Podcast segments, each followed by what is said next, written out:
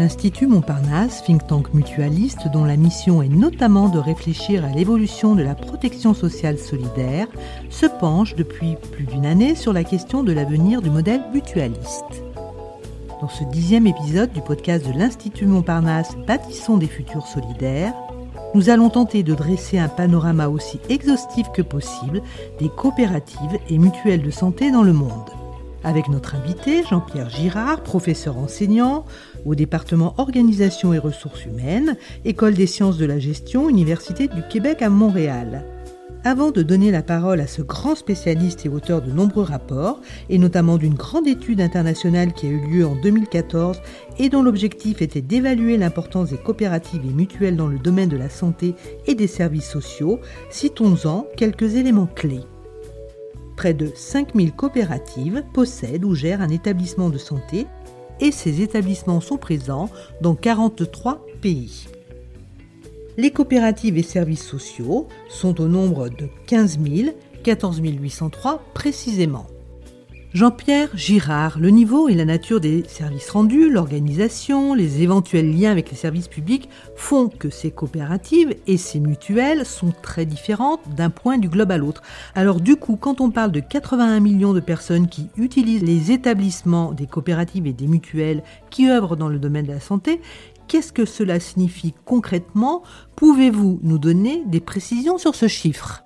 Oui, donc euh, ce 81 millions fait référence à des euh, membres utilisateurs. Donc, c'est des gens qui sont euh, devenus membres soit de coopératives, soit de mutuelles qui utilisent les services ou, dans le cas des mutuelles, souscrivent un contrat d'assurance.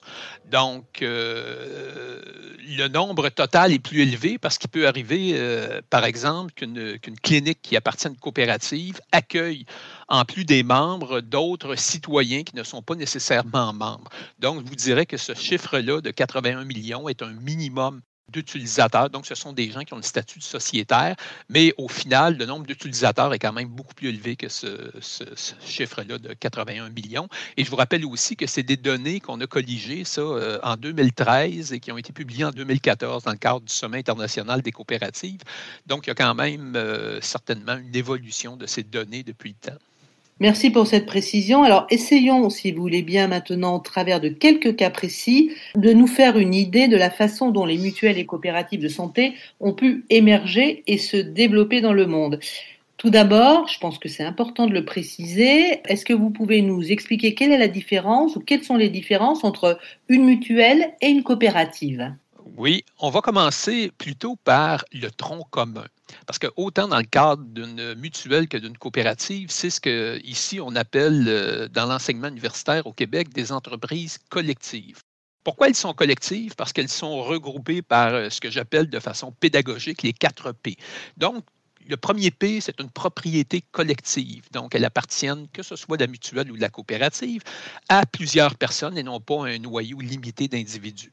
Après ça, le deuxième P, c'est le Donc, qu'est-ce que ça veut dire? C'est à nouveau un pouvoir démocratique. Ce n'est pas un seul individu qui exerce le pouvoir, mais euh, c'est euh, plutôt sur une base démocratique. Donc, l'Assemblée générale qui va élire ses représentants au conseil d'administration, qui va engager euh, une personne à la direction. Le troisième P est ce qu'on appelle le partage des résultats autant dans l'habituel que dans la coopérative, le partage des résultats se fait non pas sur la base du capital que l'on détient, mais plutôt sur la base de l'usage qu'on va faire de l'organisation.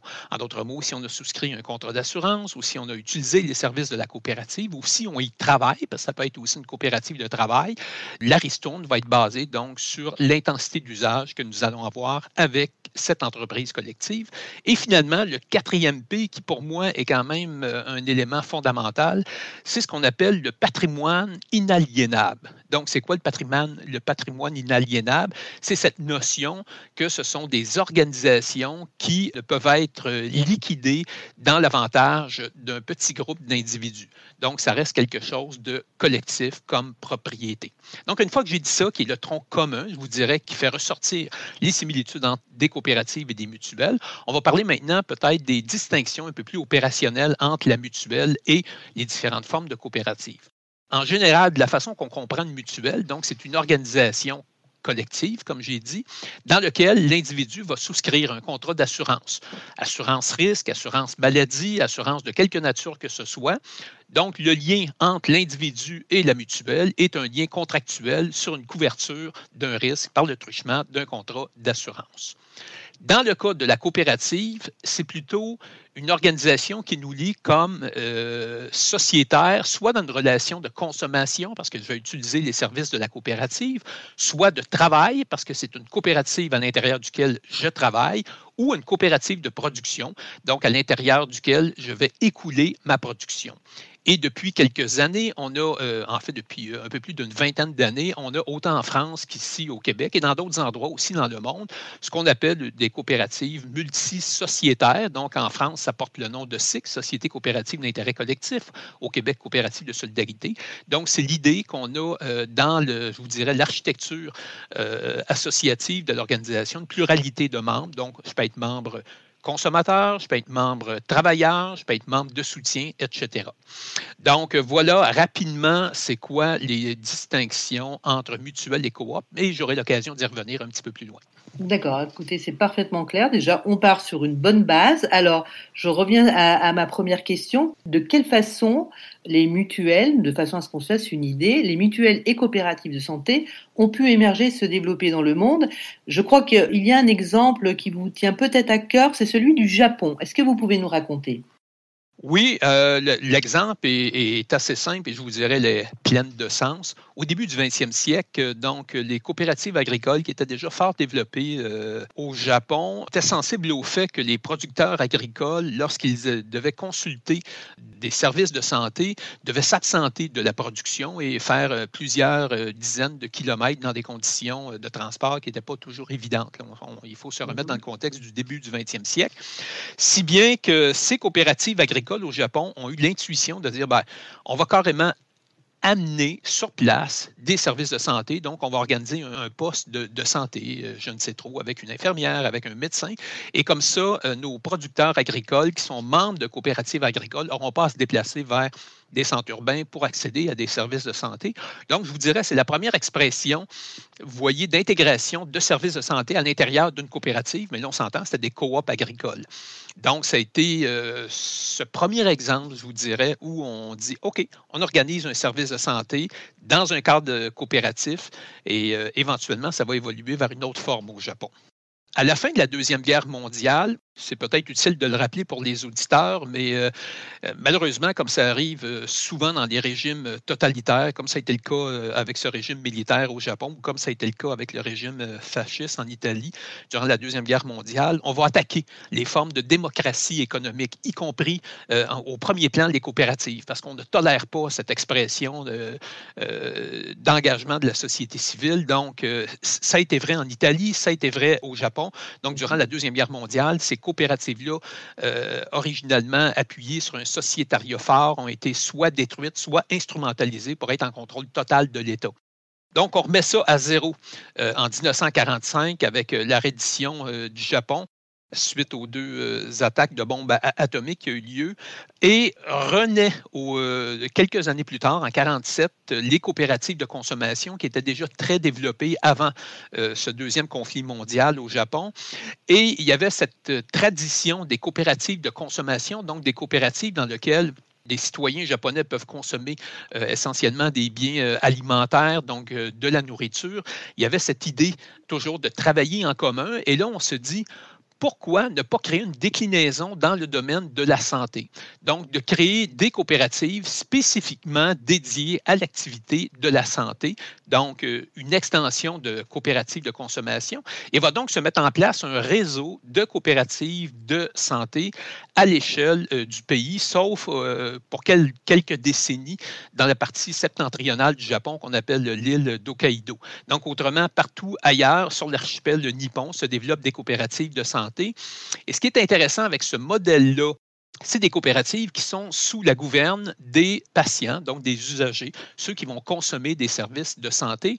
Et dès le départ, l'approche que l'on donne à ces coopératives au Japon, c'est une approche euh, essentiellement axé sur la bonne santé de l'individu, ce qui est un peu euh, à contresens, je vous dirais, de notre conception occidentale euh, des institutions de santé qui sont plutôt là pour euh, guérir. Hein. C'est, l'approche qu'on a, peu importe où est-ce qu'on est, mais au Japon, on dit non.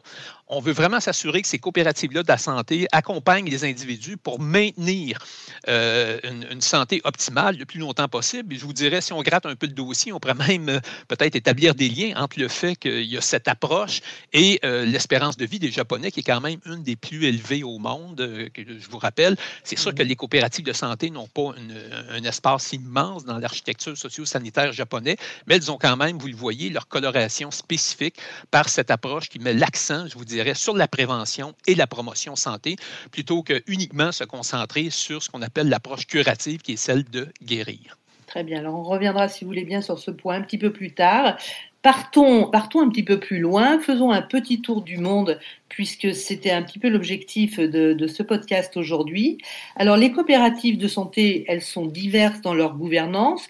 Pouvez-vous dresser des typologies et peut-être, en conclusion, nous dire s'il existe un modèle plus vertueux qu'un autre? Oui, donc, euh, un autre modèle qui va se développer euh, essentiellement, je vous dirais, dans la, filière euh, latine, c'est le modèle de coopérative de médecins. Donc, on s'explique, c'est tout simplement euh, des médecins qui décident de se regrouper dans une structure coopérative et d'exercer leur profession dans ce cadre coopératif. Donc, euh, avoir une clinique, disposer d'un hôpital, éventuellement de technologies pour les activités médicales. Donc, va se mettre dans un premier temps en place de telles coopératives de médecins en Catalogne sous le, leadership euh, d'un médecin qu'on appelle, euh, qui s'appelle le docteur Espriou. Donc, ça, mhm. ça se met en place en Catalogne à la fin des années 50. Et parallèlement à la mise en place de cette coopérative de médecins en Catalogne, euh, on va développer aussi une compagnie d'assurance. Pourquoi? Parce que euh, souvent, ces activités-là de coopératives de médecins sont en marge du réseau public. Donc, on va offrir à des individus de souscrire un contrat d'assurance avec la compagnie d'assurance et avec cette couverture d'assurance maladie privée, je me permets d'insister, on peut donc consommer les services des médecins qui sont dans la coopérative de santé. Donc, ce modèle de coopérative de médecins première émergence, donc à la fin des années 50 en Catalogne, et éventuellement, ça va rayonner partout dans les autres régions de l'Espagne. Et euh, aujourd'hui, l'ensemble de ces, deux grandes coopératives de médecins en Catalogne et ailleurs en Espagne, en plus des deux compagnies d'assurance, sont regroupées sous le, je vous dirais, l'organisme parapluie qu'on appelle Fondation Espriou, donc Espriou, expression éponyme en l'honneur euh, du fondateur de la première coopérative. Ce modèle-là va être repris avec euh, quelques adaptations, cette fois-là au Brésil. Donc, à Santos, au Brésil, en 1967, le docteur Castillo va reprendre cette approche de regrouper des médecins en coopérative. Donc, à l'échelle de Santos, il va créer une première coopérative de médecins, à nouveau pour exercer leur profession. Même approche, on va aussi éventuellement créer une compagnie d'assurance.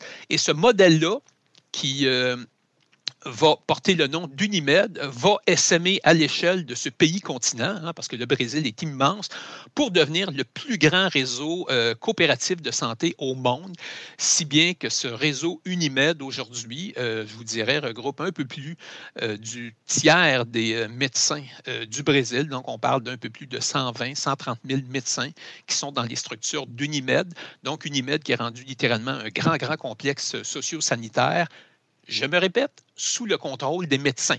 Donc, la gouvernance est sous euh, la direction des médecins et non pas des patients. Donc, vous le voyez, c'est un modèle de coopérative de médecins qui va aussi avoir d'autres déclinaisons. Je pense à un autre modèle qui s'est développé en Malaisie, où dans ce cadre-là, des médecins se regroupent plutôt pour euh, ce, comme structure de regroupement d'achat, donc pour acheter de l'équipement médical. Donc, c'est tout à fait légitime à des médecins de se regrouper et euh, on va assister aussi au développement de d'autres types de coopératives, par exemple des coopératives d'infirmières. Donc, c'est un peu la même approche. Des professionnels de la santé qui se donnent le modèle coopératif pour être en affaires. On va aller explorer maintenant ce modèle-là dont j'ai évoqué un peu plus tôt euh, la, la, présence, qui est le modèle des coopératives d'usagers où là, c'est plutôt des usagers, donc des patients qui décident de créer et euh, d'exploiter une coopérative. Donc, euh, à la fin des années 40, On a deux grandes coopératives qui vont se développer sous ce modèle-là aux États-Unis dans l'État de Washington, qu'on appelle Group Health, et euh, un autre qui va se développer dans l'État du Minnesota, donc qui s'appelle L Partner.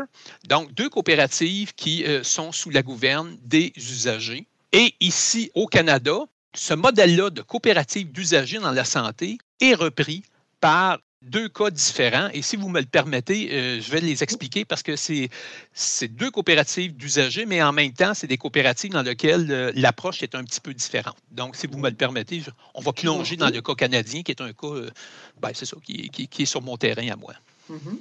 Donc, le premier modèle s'appelle la coopérative Northwest qui est dans la ville de Winnipeg, qui est la capitale de la province du Manitoba. Donc, Northwest, c'est quoi? C'est euh, des citoyens qui se sont regroupés avec des syndicats au début des années 70 ils vont créer cette coopérative de santé et dès le départ vont avoir une entente avec euh, le réseau public de santé pour obtenir un financement annuel des opérations de la coopérative. Donc, on parle d'un budget de plusieurs millions de dollars et ça permet à ce moment-là à la coopérative d'offrir ses services, particulièrement auprès de populations vulnérables. Et je vous dirais, dans le cas de ce cas-là, Nord-Ouest, on accueille beaucoup d'Autochtones euh, parce que dans les grandes villes de l'ouest du pays, mais c'est aussi vrai de plus en plus ici à Montréal, il y a des Autochtones qui vont quitter des réserves et qui vont arriver en milieu urbain et euh, c'est souvent source de plusieurs enjeux, de problématiques sociales. Donc, euh, ça prend une approche, je vous dirais, très particulière pour composer aussi avec ces besoins-là. Donc, Northwest aujourd'hui a plus d'une centaine d'employés. C'est une coopérative qui est donc financée annuellement par le réseau public de la santé et qui met beaucoup, beaucoup l'accent sur une approche promotion, prévention, santé modèle qu'on a ici au Québec, la coopérative santé Contrecoeur. Cette coopérative-là, qui est située à peu près une cinquantaine de kilomètres de Montréal, c'est plutôt une coopérative dans laquelle ce n'est pas un financement comme le modèle qu'on vient de voir au Manitoba, mais le financement vient plutôt du loyer que vont payer les médecins. Pourquoi? Parce qu'ici, euh, au Québec, les médecins sont payés à l'acte. Ce sont des entrepreneurs indépendants. Donc, je crois que vous appelez ça en France des, des, médecins libéraux. Donc, ils sont payés à l'acte et euh, ils vont louer des espaces dans la coopérative. Donc, vous le voyez, le modèle est un petit peu différent de celui de Northwest qu'on vient de voir, où c'est un financement complet qui vient de l'État, alors que dans ce modèle-là, à Contrecoeur, c'est un financement qui vient euh, essentiellement euh, des loyers qui sont payés par les professionnels. Donc, c'est une coopérative qui facilite l'accès à ces professionnels-là dans un cadre euh, démocratique. On note aussi que dans plusieurs autres endroits dans le monde, un peu comme l'exemple qu'on a vu au départ avec le Japon, donc au début du 20e siècle, avec les coopératives agricoles, une variété de coopératives, donc dans une variété de domaines, que ce soit l'exploitation minière, que ce soit la production de cacao, euh, que ce soit dans le domaine financier, vont aussi avoir des activités dans le domaine de la santé. Euh, je vous parle d'une coopérative que j'ai eu l'occasion de rencontrer à Addis Abeba en 2012 dans le cadre de l'année internationale des coopératives de santé. Donc, euh, cette coopérative de production de café, très, très, très performante au fil du temps, a, euh, à la demande de ses membres, investi dans le domaine de la santé pour permettre à la fois à ses producteurs de café, mais aussi à leurs familles d'accéder à des services, je vous dirais, basiques de santé, que ce soit avoir accès à une infirmière, que ce soit avoir accès à une sage-femme. Donc, euh, voilà, ça, démontre finalement que le, la question de la santé, je vous dirais, est un enjeu euh, transversal pardon, qui rejoint des coopératives évoluant dans une variété de secteurs. Euh, je cite aussi dans l'étude de 2014 une mine en Bolivie où les mineurs étaient confrontés à, à, se déplacer sur de grandes distances. Donc, les mineurs qui étaient propriétaires de la mine. Et au fil du temps, ben, cette coopérative-là va dire, pour éviter de perdre du temps comme ça, on va développer nous-mêmes un service de santé accessible à la fois à nos membres, donc les mineurs, et aussi à leurs familles. Donc, vous le voyez, ce modèle-là, c'est des coopératives donc dans une grande variété de secteurs, mais qui intègrent dans leur offre de services la prestation euh, de services de santé. Jean-Pierre Gérard, vous nous avez fait voyager, mais aussi voyager dans le temps, c'est-à-dire qu'on est parti en 1950 pour l'Espagne, 67 ensuite pour le Brésil. comment ces différentes coopératives ont évolué et est-ce qu'il existe un modèle plus vertueux qu'un autre, selon vous?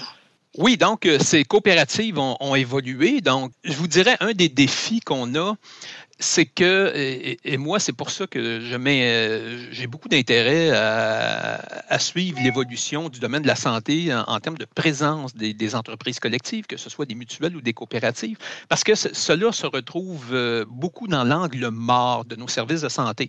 Parce que si vous parlez avec les individus, euh, la perception première que nous avons du service de santé, c'est que c'est soit public, soit privé. Mais de parler d'un troisième acteur qui est euh, l'entreprise collective, qu'elle soit mutuelle ou qu'elle soit coopérative, ben là, c'est euh, généralement les gens sont peu informés ou ignorants de cette situation-là. Et c'est pour ça d'ailleurs qu'en 1996, les Nations Unies ont fait un premier portrait mondial de la présence des euh, coopératives et des mutuelles. rapport d'ailleurs qui s'intitule Cooperative Enterprise in the Health and Social Care Sectors, a Global Survey. Voilà. Donc, pour revenir à, votre question, est-ce qu'il y a un modèle un peu plus vertueux? À mon avis, un modèle qui est inspirant dans le domaine de la santé est la coopérative à partenaires multiples. Donc, la coopérative que vous appelez la SIC en France, Société coopérative d'intérêt collectif, qu'on appelle ici au Québec la coopérative de solidarité. Pourquoi? Parce que ce modèle-là coopératif rejoint différentes parties prenantes autour de l'objet de la santé. Et cette approche d'avoir plusieurs parties prenantes, elle est encouragée depuis des décennies par l'Organisation mondiale de la santé. Pourquoi? Parce que la santé ne doit pas être l'affaire d'un seul acteur pas être l'affaire seulement des professionnels de la santé, qu'ils soient médecins, qu'ils soient infirmières, et pas seulement l'affaire des, euh, des, patients, des citoyens. Donc, ce modèle de coopérative à partenaires multiples donne un espace dans le système de gouvernance à ces différents acteurs dans les opérations de l'organisation de la santé. Et je vous dirais plus que ça, ça contribue, dans une certaine mesure, à casser cette asymétrie d'information. Parce que prenez le temps d'y réfléchir. Un des enjeux en santé, quand on consulte un professionnel de la santé, c'est ce contexte d'asymétrie d'information. On n'est pas au même niveau que le professionnel de la santé, quoi qu'on pourrait toujours argumenter qu'aujourd'hui, avec euh, la grande toile, donc Internet, on peut accéder à beaucoup d'informations, mais il reste que le professionnel de la santé a toujours un niveau de connaissance qui fait que, comme patient, on est un peu, euh, je vous dirais, euh, tributaire de son savoir, tributaire de ses décisions. Donc, le modèle de coopérative à partenaires multiples brise, cette, dans une certaine mesure, on s'entend, ce système d'asymétrie d'information et permet une convergence des intérêts des différentes parties prenantes pour le développement de l'organisation. Merci pour cette analyse très précise. On a très envie de vous entendre sur le, modèle français, puisque vous avez un regard euh, à l'international. Alors, dites-nous, les mutuelles en France, pour vous, sont-elles très différentes des autres mutuelles dans le monde? Quel est votre point de vue? Lorsqu'on parle des mutuelles en France, il faut vraiment se remettre dans le contexte euh, de la France du milieu du 20e siècle. Donc, dans la suite euh, de la fin de la Deuxième Guerre mondiale, dans la mise en place de l'architecture assurantielle socio-sanitaire, euh, les mutuelles vont occuper une place de premier plan en France. Pourquoi? Parce que euh, on reconnaît le rôle qu'elles peuvent jouer comme tiers payant. Et ça, c'est assez spécifique à ce qu'on appelle un modèle assurantiel social dans le domaine de la santé. Ce qui est très différent, par exemple, de ce qu'on a ici au Canada, où la couverture santé est essentiellement une responsabilité, je vous dirais presque exclusive de l'État. Donc, très différent du modèle français. En France, on reconnaît, oui, l'État joue un rôle dans le financement de la santé, mais aussi les mutuelles comme complémentaires dans le système assurantiel, alors que le modèle anglais, anglo-saxon si vous préférez, euh, donc euh, qui existe au Royaume-Uni, qui existe ici au Canada. Il n'y a pas d'espace euh, vraiment significatif pour les mutuelles parce qu'il n'y a pas de tiers payant, c'est essentiellement l'État et les employeurs qui vont jouer ce rôle de, de, financement du régime assurantiel dans le domaine de la santé. Ce qui est aussi assez original dans le modèle français, c'est que ces grandes mutuelles-là, pas seulement des couvertures je vous dirais, d'assurance qu'elles offrent, c'est qu'elles vont aussi développer des installations, donc pour offrir des services, que ce soit des cliniques, euh, cliniques spécialisées. Euh, donc, c'est vraiment euh, unique parce que pour avoir étudié la question d'un point de vue mondial, la France est assez singulière avec ce, modèle qui met de l'avant les mutuelles, mais comme je vous dis, ça fait partie d'arrangements institutionnels avec l'État, et ça, ça a été négocié en France.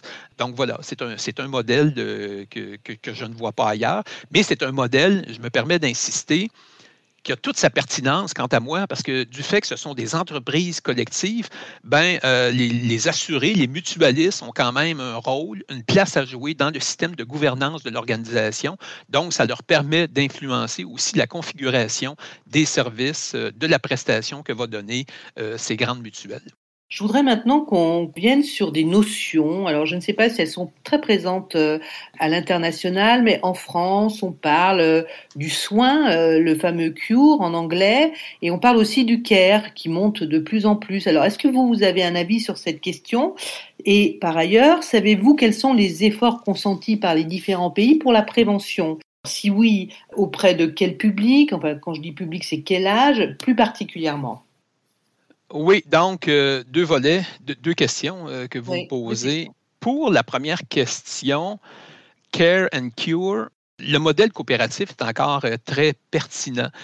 Donc, que ce soit sous le modèle de coopérative de santé qui va donner accès à des médecins ou à des cliniques, on vient de le voir avec les exemples internationaux, on se retrouve dans ça.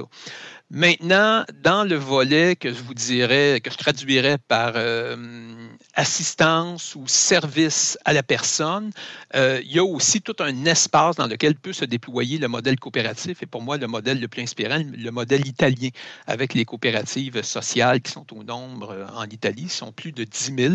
Donc, des, coopératives, par exemple, qui vont offrir des services à domicile, que ce soit non seulement des services d'entretien, mais des services d'assistance à la personne et dans le cadre d'un pays qui connaît un vieillissement accéléré comme l'Italie, ça a encore plus de pertinence.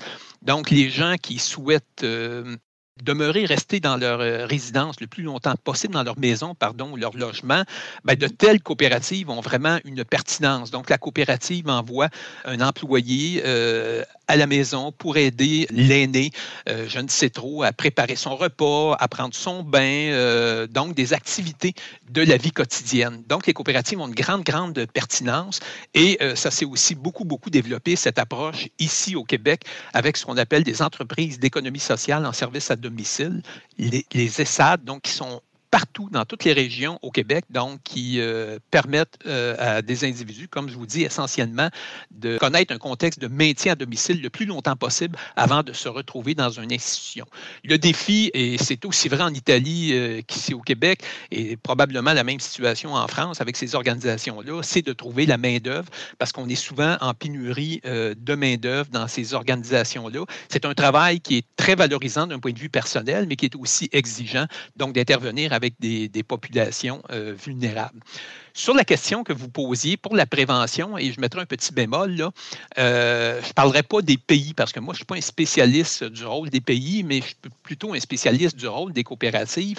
Donc, le, modèle, moi, qui me semble euh, probablement le plus inspirant, et j'ai eu l'occasion d'organiser deux missions d'études pour approfondir cette connaissance, c'est le modèle qui a été développé par les coopératives de santé au Japon. Donc, je vais essayer de vous vulgariser rapidement, c'est quoi cette approche-là. C'est ce qu'on appelle l'approche HANS. HANS qui veut dire en japonais groupe. Donc, c'est quoi l'approche HANS? C'est la suivante. Tout d'abord, on va chercher à regrouper sur une base volontaire 15 à 20 individus qui ont une proximité géographique. En d'autres mots, qui demeurent dans, un, je vous dirais, une limite de 2-3 km, donc une proximité géographique. Et on va inviter ces gens-là à des rencontres mensuelles, une rencontre mensuelle. Comment se déroule l'approche euh, du HANDS? Euh, c'est l'approche suivante. Première partie de la rencontre, hein, qui va durer à peu près 2-3 heures. Première partie de la rencontre, on va s'appliquer des tests d'autodiagnostic de la santé. Donc, c'est quoi euh, la pression artérielle? Quel est le taux de sucre dans le sang? Etc. Donc, on s'applique ces tests-là et on va transmettre à un professionnel de la santé de la coopérative les résultats de ces tests. Comme les tests sont appliqués à tous les mois, vous comprendrez que ça permet une détection précoce de pathologies, de problématiques de santé. Donc, on peut intervenir au début d'un enjeu, je ne sais trop, euh, de tel ou tel euh, de diabète, par exemple, ben, on est capable de voir des premiers signes exprimant le développement d'un diabète. Deuxième partie de la réunion, c'est une partie où on va accueillir quelqu'un euh, de la coopérative qui va venir euh, euh, présenter un enjeu de santé. Donc, quand j'ai organisé mes deux missions au Japon en 2007 et en 2010, on était l'automne, si bien qu'il y avait une infirmière de la coopérative qui venait expliquer les mesures à prendre pour se protéger contre la grippe saisonnière. Donc, les bonnes pratiques pour se prémunir de la grippe. Troisième partie de ces rencontres, c'est une partie euh, d'activité physique. Donc, on va adapter des activités physiques en fonction de l'âge des individus. Durant nos missions, nous, ce qu'on a vu, c'était des gens qui avaient en moyenne 75-80 ans dans les groupes. Vous comprendrez qu'on ne pratiquait pas des 100, des 100 mètres sprint, mais plutôt des activités euh, physiques de type... Euh, étirement, euh, allongement des membres, euh, donc des, activités comme le tai chi, par exemple. Mm-hmm. Donc, on fait une, séance d'activité physique qui peut durer une trentaine, une quarantaine de minutes, et cette séance-là est auto-animée par le groupe. Donc, c'est quelqu'un du groupe qui va animer. Et la dernière partie, vraiment fascinante, que je n'avais pas compris au début, c'est l'activité de liaison ou de lien social. Donc, la dernière partie de la rencontre, c'est une partie où on va partager, par exemple, on est au Japon, le thé vert. Donc, est-ce que ça va être un shansa? Est-ce que ça va être un matcha? On prend le temps de déguster, de préparer, de déguster le thé vert. Et généralement, il y a aussi des petites friandises qui vont euh, accompagner cette partie-là de la réunion. Et vous savez quoi? Cette partie-là de la réunion, donc, permet vraiment de socialiser. C'est un moment où on peut parler avec euh, nos voisins euh, de tout et de rien. Donc, ça renforce les liens sociaux dans le milieu. Cette approche qu'on qualifie de Han Sky a vraiment fait cette démonstration au fil des décennies que ça contribue très activement à maintenir une bonne santé, non seulement une santé physique, mais vous aurez compris aussi une santé mentale par ces liens-là qu'on a développés avec le milieu dans lequel on vit. Donc, c'est vraiment un mécanisme très, très intéressant pour briser un des drames de nos sociétés contemporaines, qui est l'isolement des individus avec l'explosion de la famille nucléaire. Donc, les individus se trouvent de plus en plus isolés. Cette approche-là japonaise a été reprise ici au Canada par une coopérative, j'en ai parlé un peu plus tôt, la coopérative Norwest au Manitoba, qui en a fait aussi un programme qu'elle a euh, étendu à l'échelle du pays. Donc, ceux qui sont intéressés à s'inscrire dans cette approche Sky, je me répète, ça contribue vraiment à une bonne prise en charge de la santé par les individus. Donc, euh, c'est vraiment pour moi un modèle très inspirant on a bien entendu, on a, senti votre enthousiasme euh, lors de la description de ce modèle en trois points. On a bien noté. Est-ce que pour vous, il y a d'autres leviers possibles pour améliorer ce fonctionnement des coopératives et des mutuelles de santé? Est-ce que vous souhaitez partager votre réflexion avec nous sur ce point? Non, mais l'enjeu reste, toujours le même. Hein. Pour m'intéresser à ça depuis une vingtaine d'années, donc euh, à peu près euh, à l'époque où les Nations Unies avaient fait leur portrait mondial en 1996, l'enjeu reste toujours de faire connaître ce troisième acteur dans le système de santé, parce que le système de santé, tant qu'à moi, ne doit pas être prisonnier uniquement d'une approche public, privé ou public-privé combiné. Donc, il y a un troisième acteur qui est porteur d'une autre logique, une logique participative, une logique où autant la société civile que les prestataires de services ont un rôle à jouer. Donc, que ce soit en Europe, ici en Amérique, en Afrique, parce que je travaille aussi des projets en Afrique, c'est de faire connaître haut et fort la pertinence de ce troisième acteur. Et je vous, je vous résumerai de façon un peu schématique cette compréhension c'est que oui, on reconnaît que le financement et la régulation des systèmes de santé sont essentiellement une question publique. Donc, si on veut s'assurer que le plus grand nombre d'individus aient accès à des services de santé, il faut que l'essentiel du financement vienne de sources public. Sinon, on laisse en plan des millions de personnes, comme c'est le cas malheureusement aux États-Unis. Et la régulation doit être aussi, dans la mesure du possible, publique, parce que c'est seulement des intérêts privés. Malheureusement, il va y avoir un phénomène de discrimination socio-économique. Le troisième morceau du système de santé, qui est celui de la prestation, à mon avis, ce mécanisme de prestation doit être pluriel. oui, on peut avoir des établissements publics, on peut avoir peut-être des, établissements privés à finalité lucrative, mais on doit aussi avoir un troisième acteur qui est les mutuelles, qui est les coopératives, qui sont porteurs, je me répète, mais d'une autre logique. Donc, si on est capable d'avoir cette euh, approche avec de multiples acteurs, tant qu'à moi, là, c'est quelque chose de très, très porteur en termes d'implication, de voix de la société civile dans l'organisation et la prestation des services de santé. Merci Jean-Pierre Girard pour ce panorama très complet. Merci pour vos convictions et vos conclusions. Nous espérons que ce podcast vous a donné de nouvelles clés pour mieux comprendre les enjeux de la santé dans les coopératives et mutuelles de l'économie sociale. Podcast à écouter et réécouter sur le site de l'Institut Montparnasse, celui de Podcasters Media, ainsi que sur toutes les plateformes de podcast.